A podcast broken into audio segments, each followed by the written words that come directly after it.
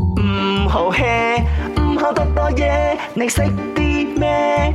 你識啲咩啊？ Well，你識啲咩？今日嘅問題係關於咧，就係香港啦，佢哋有一個 list 嘅，就最多人賴低嘅嘢咧，喺啲 call 車服務咧，嗯嗰啲司機又要揾揾咗咧，或者係要揾翻俾個個乘客啦，又或者係交翻公司再處理咧，攞成翻。不過喺度呢，我首先要大大力讚下啲司機哥哥係，因為如果賴低咗嘅話呢，佢哋都做多一份工啊！係咯，即係首先佢哋誠實之餘係。係一個美德，跟住第係二佢仲可以幫你做多一份工，呢一份工冇錢收㗎啊喂。嗰大日佬我問，誒有一次我係搭車去機場，然之後個司機咧就一直接到電話，嗯係、上一手嘅誒、呃乘客賴低部電話喺佢嘅車，哦咁佢、要載完我，係再兜翻去指定咪蝕嘅咯地方就。係咯，但係如果個乘客係識做嘅話，應該要俾翻佢嗰程嘅車錢，係甚啦至係乎啦有係啲啦博酬啦。我覺係得啦需要咁樣啦，嗯因為你自己賴低㗎嘛。所以咧咁啊，就睇到香港啦，就 list down 咗。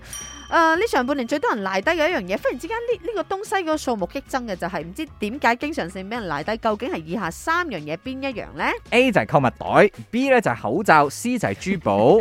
好笑，我睇個 list 裏邊有啲咩有咩賴低咗牛油果啦，牛油果都賴低，我碌咗出 嚟或者係 喺個購物袋碌咗出咁嚟，點呢？你話嗰個司機攞住嗰係咯粒牛油果？梗係食咯，唔通我仲俾翻你唔係咁咩？又佢嘅唔係佢嘅嘢嚟嘛，你明冇？但係六個半一粒。又或者你住元朗咁遠，我攞翻嚟俾你咩？咁又係喎咁又或者你 call call 嗰個啊物主 啊，個牛油果，你係希望我搞熟翻俾你咗未啊？㗎？ 定係我吞咗佢？係。啦， OK，咁啊，究竟三樣嘢邊樣嘢咧？包括咗啊購物袋啦、口罩，定係阿明講萬萬唔會嘅珠珠寶寶咧？啊慘你啊，明嘅，我選擇 B 啦，嗯應該就口罩啦。而家咁嘅疫症，啲人唔係特登就故意嘅啦，肯定嘅咯。肯定 係啊，唔係特登係故意啊。兩樣嘢都係刻 意嘅。啊，笑咁開心做咩？答案錯咗咧。吓，咩下咩啫？你我係戴住個口罩嗰度 set 答案嘅時候，將個口罩擺落個選擇嘅啫嘛。OK，咁啊睇到香港啲係開車服務呢，啲司機總結咗啦。根據調查顯示呢，第一位同第二位呢都係經常性揾錯呢一個冠亞軍嘅呢，就係手機同埋銀包。啊啊啊，呢個係啦，銀包一定係噶啦然。之後有一樣嘢就比較奇怪啲嘅，係呢樣嘢呢，好耐冇出現過喺個誒失物 list 裏邊嘅啦，就係誒啲壞呃習慣呢。